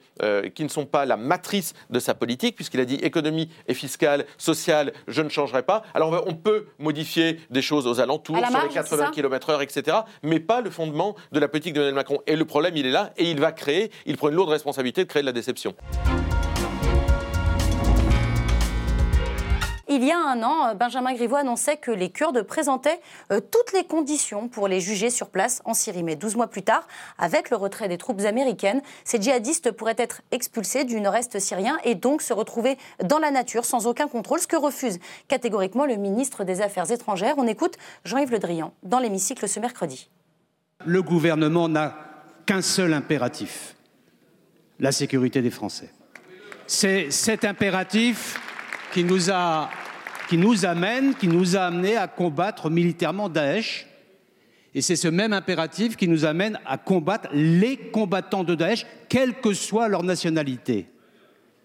Et quand il s'agit de combattants français, ils sont français, mais ils combattent la France, donc ce sont nos ennemis. L'annonce du retrait américain risque d'entraîner la dispersion de ces terroristes. C'est là le danger, la dispersion, ce qui serait bien pire. Et donc, euh, nous nous préparons, ce qu'a dit hier le ministre de l'Intérieur, à toutes les éventualités, à toutes les éventualités dans le Nord-Est, parce que c'est notre devoir, y compris à l'éventualité d'une expulsion, parce que c'est notre responsabilité de prévoir tous les risques pour la sécurité des Français. Alors pour éviter la dispersion, il faut les rapatrier et les juger. En France, il n'existe pas d'autre possibilité pour le ministre, vous venez de l'entendre, et pourtant, Pierre-Henri Dumont, député Les Républicains, a imaginé une autre solution face à la situation, une réponse qu'il motive ici même sur la chaîne parlementaire. je propose il y a un autre choix qui est le choix qui est évidemment celui de l'élimination de ces personnes. Ça a déjà été fait par le passé. L'élimination, alors attendez, c'est la peine de mort C'est ce que j'allais poser. L'élimination. Les éliminations sont des éliminations qui sont ciblées, qui ont été pratiquées déjà euh, par différents services euh, en Syrie, en Irak. C'est-à-dire tuer des personnes qui ont pris les armes contre la France. On ne doit pas, la France ne doit pas en aucun cas jamais réaccueillir des personnes qui ont pris les armes contre la France. Mais vous parlez de tuer des gens, donc quel que soit. qui ont pris les armes contre la France, quels que soient les motifs, Mais on, les, délits. à leur arrivée Aujourd'hui, on ne doit pas les condamner. On les tue sur place. Comme ça, on se décharge, sur place. des assassinats ciblés, ça, a mm. toujours été fait. Des assassinats ciblés. Ça a toujours été fait par les services secrets. Ouais, grande euh, émotion sur, sur le plateau, à, l'écoute de stupéfaction, à l'écoute de, ces mots. Mais écoutez, on n'a pas la mémoire, on a la mémoire courte. C'est précisément ce qu'a dit euh, Florence, Florence, Parly ou, euh, François Hollande. ministre de la Défense. Alors, c'est ce que François Hollande a dit aux deux journalistes du Monde dans ce David et l'homme, ce qu'un président, ne, devrait pas dire ça. Des, ce qu'on appelle les opérations homo, hein, c'est ça, c'est dans les services secrets, c'est le nom de l'élimination. Non, attendez, avant de commencer ce débat, j'aimerais qu'on évite peut-être le masque bisounours quand même. Bien sûr. Hein, on, est, on va essayer de ne pas être bisounours. Hein. Oui, sauf que là, là donc pas s'étonner, Madame Parly a dit ça, Monsieur Hollande l'a pratiqué.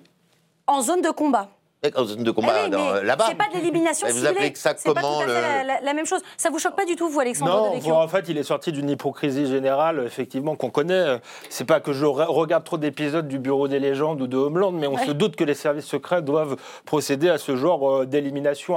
Habituellement, le, côté hypocrite du débat fait qu'on le, le dit pas. Vu qu'on se pose cette espèce de question ubuesque d'aller les chercher, je pense qu'il a, euh, ce député a décidé de, de mettre les pieds dans le plat. Il a peut-être pas tort. Et donc, Philippe Tesson non, Moi, j'aime bien prendre les choses par la rigolade, parce ah, qu'on ne sait pas où on est. C'est le comble de l'absurdité, la dérision.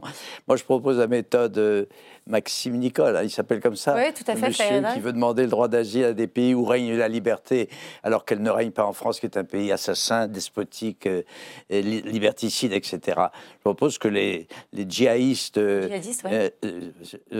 demandent le droit d'asile comme c'est une façon d'éliminer d'ailleurs, de les éliminer aux pays où règne enfin la liberté, les rares pays où règne la liberté, qui sont en tout cas pas la France. Comme ça, on les aura pas, ils reviendront pas chez nous on, pourra dormir tranquille. ça vous choque quand même euh, ces propos, euh, Clémentine Vous les avez découverts là Je suis étonnée d'être la seule d'ailleurs à être, à être choquée par ces propos, oui, parce que je suis fondamentalement contre la peine de mort. Mmh. Alors évidemment, là, on est dans un contexte euh, très singulier.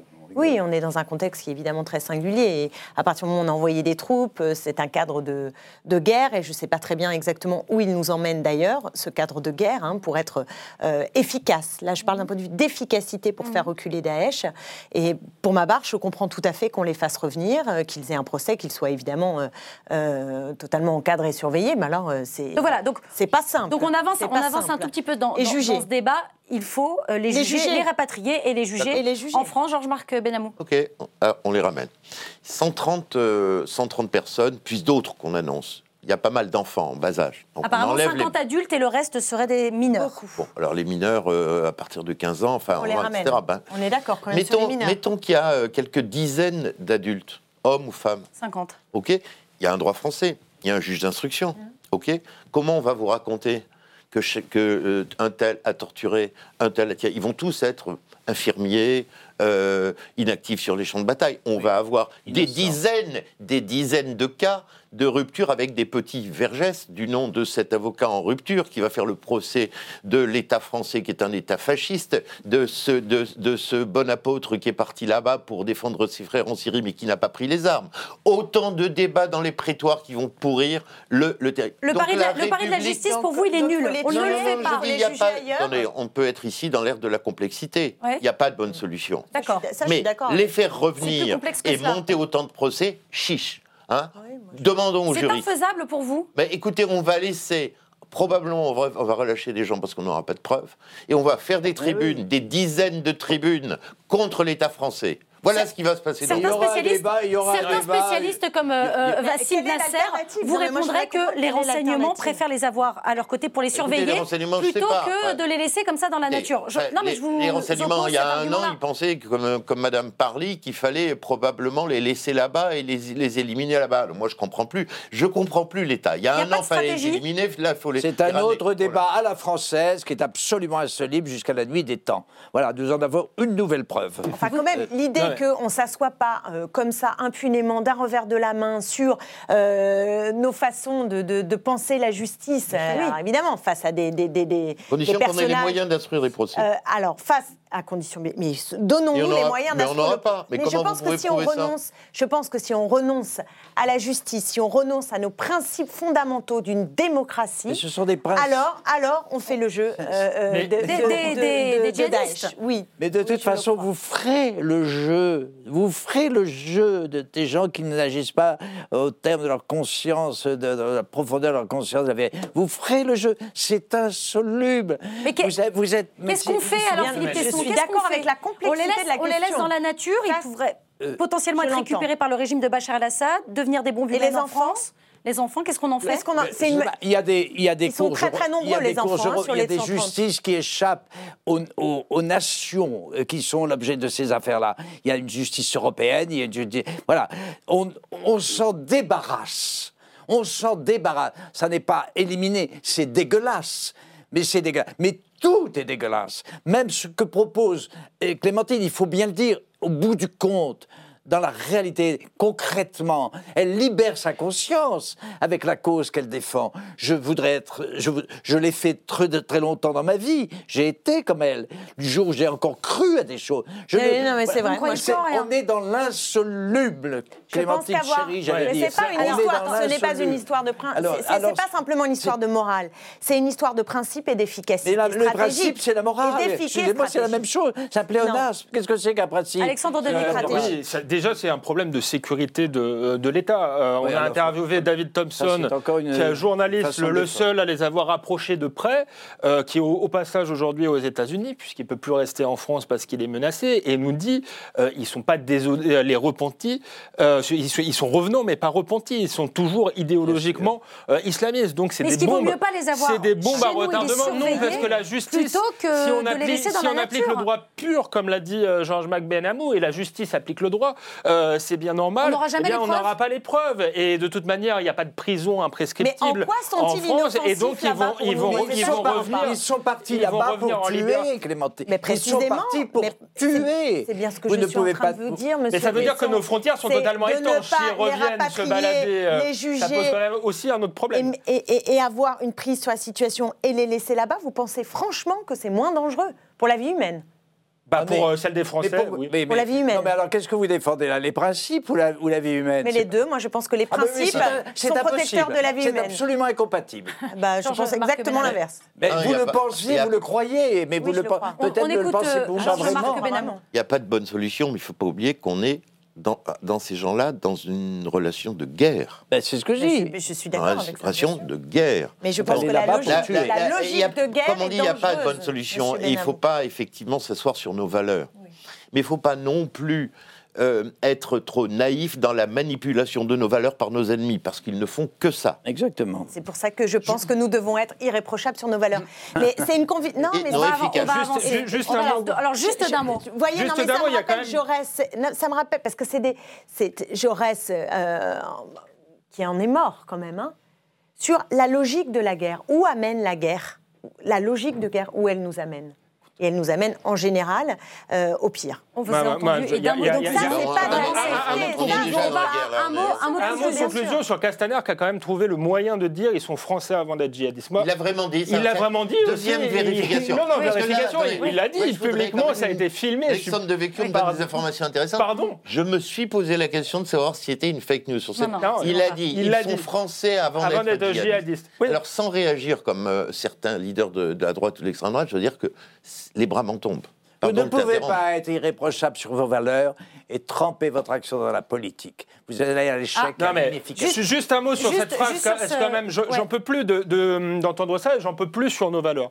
Romain Gary disait, j'ai pas une goutte de sang euh, français, mais le- la France coule dans mes veines. La France, c'est un sentiment d'appartenance. Justement, c'est pas une une ethnie. Et à partir du moment où on a pris les armes contre son pays, on n'est plus français, ce sont des Il étrangers, ce sont aussi, des ennemis de la France.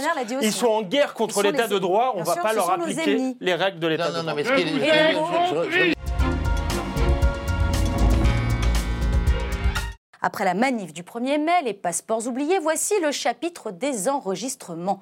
Vendredi dernier, Mediapart diffuse des extraits sonores d'une conversation entre, entre Alexandre Benalla et Vincent Kras. Après la mise en ligne de cette enquête, lundi, le parquet de Paris décide de lancer une perquisition dans les locaux du journal. Edoui Plenel s'y oppose et invoque, lors d'une conférence de presse, le fait que les magistrats ont agi dans le cadre d'une enquête préliminaire et non pas d'une instruction judiciaire, ce qui limite leurs prérogatives.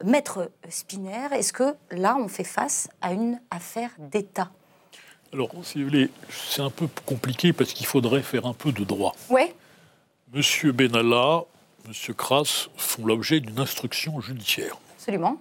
Il y a des enregistrements qui sont publiés par Mediapart, qui est la blanchisseuse des preuves illégalement obtenues par ailleurs, disons-le au passage.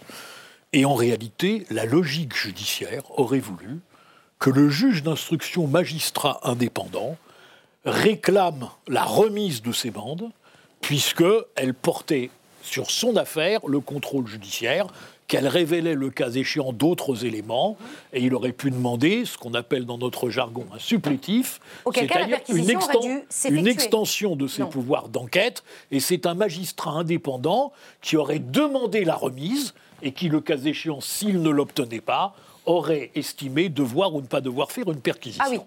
Là, ce qui ne va pas, c'est que euh, le seul cas en France où le parquet a les mains liées, c'est la diffamation et l'atteinte à la vie privée. Le parquet ne peut pas se substituer à la victime, ni en matière d'atteinte à la vie privée, Absolument. ni en matière de diffamation. Et là, on voit un parquet qui, sous le couvert de la vie privée, décide une enquête préliminaire, ce qui est hallucinant. Et donc, ils vont à Mediapart. Alors là, il y a deux versions. Il y a celle de la garde des Sceaux, que je ne croirais pas forcément sur parole, mais cela dit, son incompétence est telle qu'elle peut être de bonne foi compte tenu de sa médiocrité. Bien Alors, elle n'est pas là pour se défendre, bien mais, qu'elle ait été, non, mais elle a été membre du Conseil constitutionnel, elle a été professeure de droit, et elle sort des horreurs sur le plan juridique. Et d'ailleurs, la loi qu'elle fait sur euh, la loi anticasseur et la loi justice On- on- montre sa on conception parlera- du droit. on en Bon, enfin. Donc oui, c'est n'importe quoi. C'est n'importe quoi, mais c'est inquiétant. C'est n'importe quoi, mais est-ce que c'est une affaire d'État? Bah oui. Bien sûr que c'est une Ça affaire peut faire tomber la République? D'abord, vous avez un mensonge, On a vu d'autres, la puisqu'elle a menti devant la représentation nationale, puisqu'elle indique que les per- la tentative de perquisition a été motivée par un refus de transmission euh, des enregistrements, ce qui est formellement démenti par euh, Mediapart, puisque Mediapart a transmis précisément Le euh, le lundi matin par mail. euh, Mediapart, c'est pas à- non plus l'évangile. hein. Non, Bien mais sûr. il n'empêche. J'ai connu transmis- Plenel. J'ai été l'avocat de Christian Proutot. J'ai connu Monsieur Plenel plus chagrin lorsqu'il s'agissait d'enregistrements clandestins. Et là, en l'occurrence, ils avaient préparé les enregistrements pour les remettre à la justice. oui, Cet enregistrement bien précisément. entendu, bien entendu. Et euh, parce que je, vois- je vois pas dans dans d'autres affaires, ils ont transmis volontiers euh, leurs documents à la justice. euh, Oui, précisément, ce sont des types d'enquêtes qu'ils mènent précisément pour qu'il y ait derrière une action en justice. Donc, euh, ça n'aurait pas eu de sens de leur point de vue de les, de les retenir. Euh, donc, la ministre, en fait, ment. Euh, Parce qu'elle veut couvrir le fait qu'effectivement, vous avez euh, bah, ce procureur Hetz qui agit sur commande. Donc en fait, là, c'est plus une justice euh, pleine et entière, c'est une justice politique. Et, qui, et qui se rajoute au fait que vous avez une police politique, euh, dans l'affaire, dont l'affaire Benalla d'ailleurs a été le révélateur, puisque toute cette affaire, tout- Alexandre Benalla Si, lui-même a été euh, euh, un personnage clé à l'Élysée pour organiser cette police politique. Et cette police politique qu'on voit euh, et- et à chaque, à chaque niveau du mouvement, par ailleurs, des Gilets jaunes. Il y a aujourd'hui 150 Gilets jaunes qui sont sur écoute. Pourquoi On- je vous voyais souffler, je voyais souffler euh, Guillaume Durand quand je parlais d'affaires d'État. mais pas que, mais pas que j'imagine. Non, mais c'est évidemment pas une affaire d'État, parce que je me souviens par exemple, puisque euh, Francis parlait, il faut faire du droit, mais il faut faire un peu d'histoire. Souvenons-nous par exemple du chauffeur de Mitterrand, Pierre Toulier. Il avait toute la confiance de Mitterrand, qui est arrivé au pouvoir sans appui dans la police, et il s'est occupé d'affaires qui étaient entre la sécurité et le fait de conduire Mitterrand. Et puis après, il a laissé la place justement à des professionnels. Dans le cas de Benalla, la période a été tellement courte que le passage de l'amateurisme éclairé au professionnalisme a été un peu particulier. Mais ce que je veux dire sur le fond, parce que l'histoire de Belloubet, c'est un, tout le monde lui tombe dessus, j'allais dire avec raison. Euh, la seule chose qui, a, qui pourrait décider d'une affaire d'État, c'est s'il y avait un lien entre le pouvoir et un oligarque. Et pour l'in- C'est Ah. pas parce L'affaire dans l'affaire. même. Non, non, non, mais c'est- ça. C'est si on allait au bout du terme de cette affaire, ce serait de savoir si la contradiction entre la commission d'enquête parlementaire du Sénat et les enregistrements aboutissent à une implication entre l'État et les oligarques russes Hmm. et non pas à la seulement. dérive simplement d'un personnage seulement. isolé qui serait Benalla. Donc pour l'instant, on n'en est pas là. Quant à la police politique, alors là, pardonnez-moi, mais c'est même plus de l'histoire qu'il faut faire parce Oui. que euh, C'est on le prochain sujet, le complotisme. Non, non, mais, non, mais là, là, là, franchement, Non, non, euh, mais- il se trouve que moi, j'ai des parents, des grands-parents, etc., qui ont vécu sous des régimes où il y avait des polices politiques. Là, on se moque du monde. Voudrais maintenant vous montrer euh, ces chiffres. Euh, ils nous viennent euh, d'un sondage IFOP concernant le complotisme en France. Regardez, euh, 10% des personnes interrogées estiment que l'attentat de Strasbourg est une manipulation du gouvernement. 27% pensent que les Illuminati sont une organisation secrète qui cherche à manipuler la population. Et 22% sont persuadés qu'il existe un complot Ah, sûr, sioniste à l'échelle mondiale. Euh, et vous, euh, Guillaume Durand, est-ce que vous êtes comme 34% des Français qui pensent que l'accident de Lady Diana est en fait un assassinat? Mais je sais pas pourquoi vous vous retournez vers moi. Je, sais je sais pas, je voulais vous sais poser que la question sur Lady Diana. absolument de goût tout à l'heure euh, lorsque je parlais à ma voisine de la recette de la langouste mayonnaise. Mais Voilà, euh, c'est pour la non. défendre un peu. Comment Mais elle a raison, elle a raison, elle a raison de se moquer de moi aussi. Non, mais ce que je veux dire dans cette affaire-là, c'est que là, on est dans le sommet d'un mélange entre la connerie, les réseaux sociaux et le monde contemporain. Ok, donc ça, c'est votre voulez- explication. Non, c'est-à-dire que c'est le porte. Non, mais les réseaux sociaux, qui sont maintenant inévitables, sont le porte-voix Mhm. de ce qui était auparavant soit minoritaire, soit clandestin. Euh, si vous voulez. Et ce porte-voix est gigantesque. Euh, puisque euh, vous pouvez maintenant dire quelque chose dans une petite émission, dans une réunion de bas. On n'est plus du tout dans la période de la domination des grands médias, le Monde, TF1 et tout le reste était C'est ignoré. plutôt une bonne chose? Non, mais vous arrivez maintenant dans un bar, vous dites une ânerie, il y a trois types avec un téléphone, ça, a une- ça peut avoir une dimension mondiale en fonction de ce que vous donnez. Et puis vous avez des gens pour qui le rationnel, euh, moi j'ai une admiration sans borne pour, pour Marion Cotillard. Mais c'est pas une admiration, j'ai une passion pour cette comédienne de- que- dont je trouve qu'elle est l'incarnation de l'émotion au cinéma. Il est tout à fait normal qu'elle ait reçu pour son travail donc euh, un, un Un Oscar. Oscar.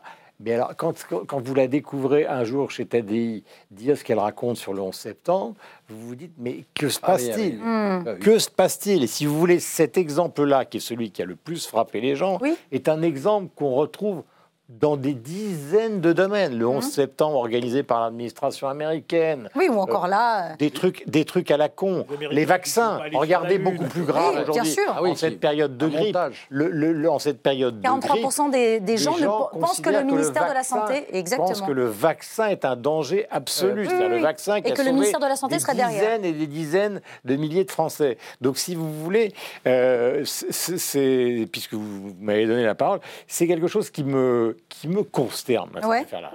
Et je ne, vois, je ne vois absolument pas, par les temps qui courent, par les temps qui sont ceux des réseaux sociaux, ce que l'on peut faire contre Ah, voilà, ça. Et encore une constat- fois, certainement pas une loi. Ah non. Non, non, loi. Avec Mais- les fake news. Encore une absurdité.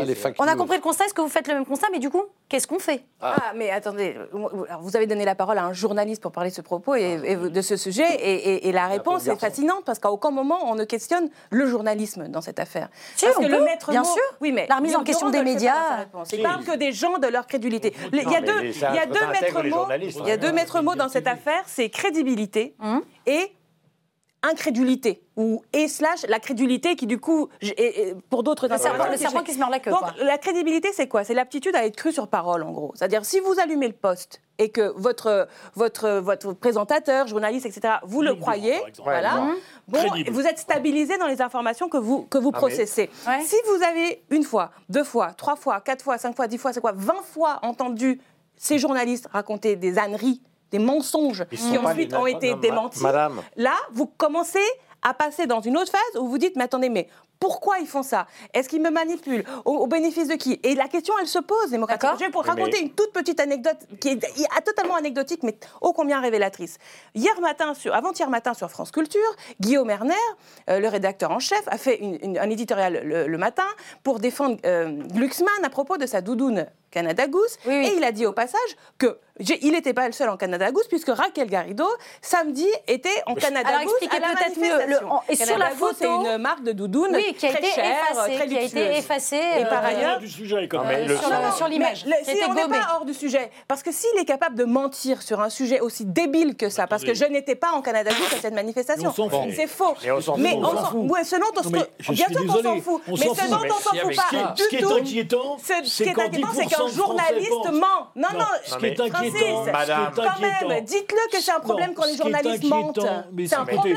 Comment ça se fait que nous, on a un ordre, nous, la déontologie été- Francis, nous, quand on, a, on- on- quand on viole nos règles déontologiques, on a, on a des sanctions. Vous parlez à Lui, est-ce qu'il a celui- été interdit d'antenne pendant un mois? vous Est-ce qu'il a parlez- une sanction? Vous parlez à celui qui a été l'avocat de Dominique Baudis, donc en Hmm. matière de dérapage Ah ben de voilà. la presse, je Eh ben pourrais en dire non, mais ça n'est pas le sujet. Mais bien sûr que c'est Non, le sujet. Ce que Les dit, gens ont ce raison que de non, vérifier. ce que dit Guillaume a raison, et c'est un vrai défi pour la démocratie. C'est un défi que pour les journalistes c'est- d'être crus. Vous me les laissez finir Avant, Non, avant, il y avait des journalistes. Il y avait des journalistes. répondre. Il y avait des journalistes dont c'était le métier qui Ouais. bénéficiait d'un monopole de la parole, certains engagés, certains pas engagés, certains intelligents, certains cons. Aujourd'hui, tout le monde s'improvise journaliste. Mais c'est pas qu'un problème. de Avec un iPhone, on- vous avez une conversation, il n'y a plus de choses privées. euh, et surtout, n'importe qui peut tweeter, n'importe qui fait Ça, sa c'est chaîne. pas un problème. Fait si. Le problème, c'est qu'il l'absence n'y a de plus- déontologie. Il n'y a plus de hiérarchie de Mais à ce moment-là, l'information. vous allez rejoindre Macron qui veut un ordre des journalistes. Il n'y a plus de hiérarchie Bah, de moi, Je suis l'information. militante d'un conseil de la déontologie. Ça, J'ai Mais- écrit un livre là-dessus. Mais c'est alors, excusez-moi. Alors, je vais vous dire votre conseil de la déontologie. Prenez un article. Lettre ouverte à Monsieur le Président de la République, Félix Faure, Hum paru dans l'Aurore. Émile Zola. Le ministre de la Défense dit c'est un scandale, on vient de salir l'armée et je saisis le conseil de la déontologie. Et on amène M. Zola devant le conseil de la déontologie et on lui dit Monsieur, vous avez accusé le général machin du Plati du Clamde, où sont les preuves, où sont les éléments? C'est de la fake news.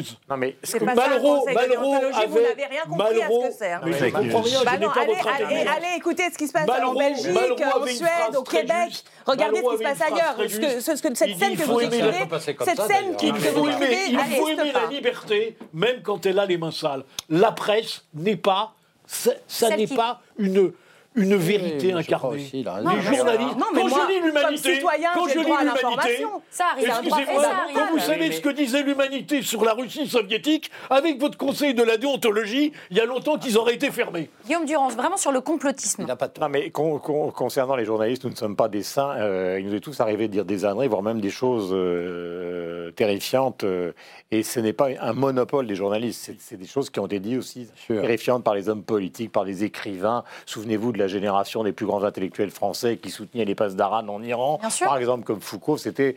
euh, et qui pourtant a fait une Et pour des admirable. exemples plus récents Non, aussi, ce que je certains voulais gilets jaunes, simplement dire. certains gilets ce que je jaunes voulais ah bah, je vous ont parle pas de détourné. Maxime Nicole, Voilà, c'est là où je voulais en venir. Ce que je voulais dire simplement, Ce n'est pas pour une question de répondre- journaliste. Ce que vous avez dit, globalement, c'est faux. Pardonnez-moi, Vous l'avez accusé pardonnez-moi, de je voudrais quelque chose terminer. qu'il n'a pas dit. Ce que je voulais simplement dire dans le complotisme, c'est je prenais un exemple qui me paraît beaucoup plus actuel, qui est le vaccin. Ce ne sont pas les journalistes qui sont en cause, ce sont les professeurs de médecine. Qui, à une majorité énorme, disent pour des maladies qui ne sont pas simplement la grippe, vaccinez-vous. Et vous voyez des gens qui continuent, et ce n'est pas les journalistes qui sont en cause là-dedans, qui sont des gens qui ont fait 15 ans, 20 ans euh, d'études et qui ont dit, et ils sont très très nombreux sur les réseaux sociaux, ils disent ce sont des agents des laboratoires pharmaceutiques, ces vaccins, c'est pire que tout. Non seulement ça ne guérit pas les maladies, mais ça les provoque. Là, on tombe par terre. Et c'est pas parce qu'un pauvre journaliste Signé dans mon par des professeurs de médecine d'ailleurs. Voilà, et c'est oui, signé par des professeurs de médecine d'ailleurs. Donc, si vous c'est pas parce qu'un pauvre journaliste va intervenir dans ce, dans ce sujet-là qu'il arrivera à convaincre des gens qui sont atteints par une vrai, maladie qui s'appelle l'irrationnel. Retour en France et plus particulièrement sur les routes de France. Euh, vous savez, celles dont la limitation de vitesse est passée de 90 à 80 km/h. Alors que la mesure est appliquée depuis le 1er juillet euh, 2018, elle reste très contestée, très critiquée. Elle s'est même glissée dans le grand débat national. Et Emmanuel Macron n'est pas contre certains aménagements. Mais pour le Premier ministre, c'est non. Et pour étayer sa réponse, il s'appuie sur les chiffres de la sécurité routière. On écoute Édouard Philippe. nous avons pris une décision que nous savions impopulaire et qui s'est révélée impopulaire, mais qui ne nous paraît pas remettre en cause la façon dont nos concitoyens peuvent se déplacer et qui en revanche produit des résultats. C'est 116 vies qui ont été épargnées depuis le 1er juillet. 116 vies qui ont été épargnées euh, depuis le 1er juillet sur le réseau euh, concerné par l'abaissement de la vitesse à 80 km/h. Je crois donc qu'il est tout à fait légitime euh, de discuter de ce sujet, mais qu'il serait fou de baisser le niveau d'ambition. Je suis fier aujourd'hui, nous sommes fiers des résultats qui sont présentés, fiers de ces vies épargnées, fiers, fiers d'avoir considérablement réduit le nombre de nos concitoyens qui se retrouvent confrontés à un drame lié à l'accident euh, sur la route. Nous sommes fiers d'avoir pris nos responsabilités et je pense qu'avant la fin du débat, ou après le débat, chacun devra prendre les siennes en les assumant euh, devant les Français. On n'a jamais eu aussi peu de morts euh, sur les routes. On vient de l'entendre, hein, c'est euh, Édouard Philippe qui le dit. Regardez ces chiffres fournis euh, justement par la sécurité routière. Euh, 2018, l'année la moins meurtrière de l'histoire de la sécurité routière, moins 4,8% de morts par rapport à 2017 et moins 24,8% euh, d'accidents, hein, de blessés hospitalisés par rapport à 2017. Euh, Alexandre Devecchio, Clémentine Autain, non pardon, attendez, c'est pas du tout. C'est Philippe Tesson et Georges-Marc Benamou qui n'êtes pas du tout euh, d'accord sur cette question. Est-ce qu'il a raison, euh, Édouard Philippe, de dire et de se féliciter de ces bons résultats? Vous avez une minute chacun pour défendre vos arguments. On démarre avec vous, euh, Georges-Marc Benamou. Oui, il a raison parce que c'est son meilleur exercice et c'est celui qui va lui causer beaucoup de problèmes d'ailleurs dans quelques temps avec euh, Monsieur Macron. Euh, mais il, a raison sur le fond, il a raison parce qu'on est le pays. Euh, moi, je me souviens que dans mon enfance, il y avait 20 000 morts en France et que la décrue, elle a été volontaire. Il faut saluer d'ailleurs la mémoire de Georges Sarr, qui est mort et qui a beaucoup contribué avec Chirac, avec d'autres, à cette baisse historique. Mais ici, sont mal pris. Euh, Bernard Belloc est un grand universitaire qui m'a dit l'autre fois que, en fait, le vrai argument qui marche, c'est 80 km/h, vous allez moins consommer. Ça a été fait comme ça dans d'autres pays. Les 80 km/h, c'est passé comme une lettre à la poste euh, en Espagne parce qu'il y a eu une pédagogie. Disons que ça a été vertical, bêtement énarque, euh, euh, mal fait et sans les collectivités locales. Et que refuser, reculer aujourd'hui, on peut comprendre, ça sera une crise politique avec Édouard Philippe, mais ça c'est une autre histoire, mais surtout un recul de l'autorité de l'État. Donc je suis pour avec des modulations locales. Eh bien, on vous a compris et vous restez... Pour le maintien des 80 ah km. Parfait, juste sur le gong. Philippe Tesson. Moi je dois être con, mais je pinaille pas, il y a moins de morts. Euh, s'il est vrai qu'il y a moins de morts, mais ça ne doit pas être vrai d'ailleurs. Euh, ah, vous contestez les chiffres Non, mais on est tellement. Dans... Mais le. Enfin, écoutez, je vais, je vais recommencer, quoi. Je, pas, je me ridiculise. Je suis le, vieux con râleur euh, qui défend le bon sens, l'évidence, la logique et qui constate qu'il est de, que, que, ce pays est devenu dingue, euh, qui n'a aucune morale, aucune logique dans ses comportements. Mais vous n'aimez pas la morale, Philippe. Mais, j'aime la vie, moi. Et si ça, voilà, voilà, tiens, c'est excellent la réponse. Elle vous discrédite à jamais. Il se félicite de sa Ce que je vois, ce que j'aime, c'est la vie. Ce que j'aime, c'est la vie. S'il y a 100 morts de moins, je suis content, même s'ils n'appartiennent pas à ma famille. Mm. Voilà, c'est ça ma valeur. C'est ça qui nous distingue. Je ne suis pas dans le rêve. Je ne suis pas dans l'utopie. Je ne suis pas dans le concept. Je suis dans la réalité et dans la chair de la vie. Eh ben, on, vous a, on, vous a, entendu. Euh, euh, une minute. J'ai été plus court. Parfait. Plus non, non, vous étiez à égalité. Mais, Alors, la vie, Alexandre est plus belle quand on roule plus vite, quand on ne mange pas 5 fruits et légumes par jour, quand on ne nous emmerde pas avec l'alcool, etc. quand on roule au diesel. Intensément, on a la vie longue et parfois chiante, pas la vôtre, et je suis pas sûr que vous ayez vécu euh, lentement en respectant toutes les règles. Je pas dit que... Euh, mais oui, mais je vivrai plus longtemps que toi. C'est possible, j'espère. Le vin n'est pas un alcool comme un autre. Euh, c'est ce qu'a déclaré le ministre de l'Agriculture, euh, Didier Guillaume, sur le plateau euh, de BFM TV. Il a même rajouté un peu plus tard dans l'entretien On n'a jamais vu un jeune qui sort de boîte de nuit et qui est sous parce qu'il a bu du Côte-du-Rhône. Alors, apparemment, Didier Guillaume n'est jamais sorti en boîte de nuit avec Clyde, l'excellent journaliste qui travaille avec moi sur cette émission, parce que ça peut arriver. Non, trêve de, trêve plaisanterie. Est -ce que vous voyez là la puissance des lobbies, Pierre Jacquemin?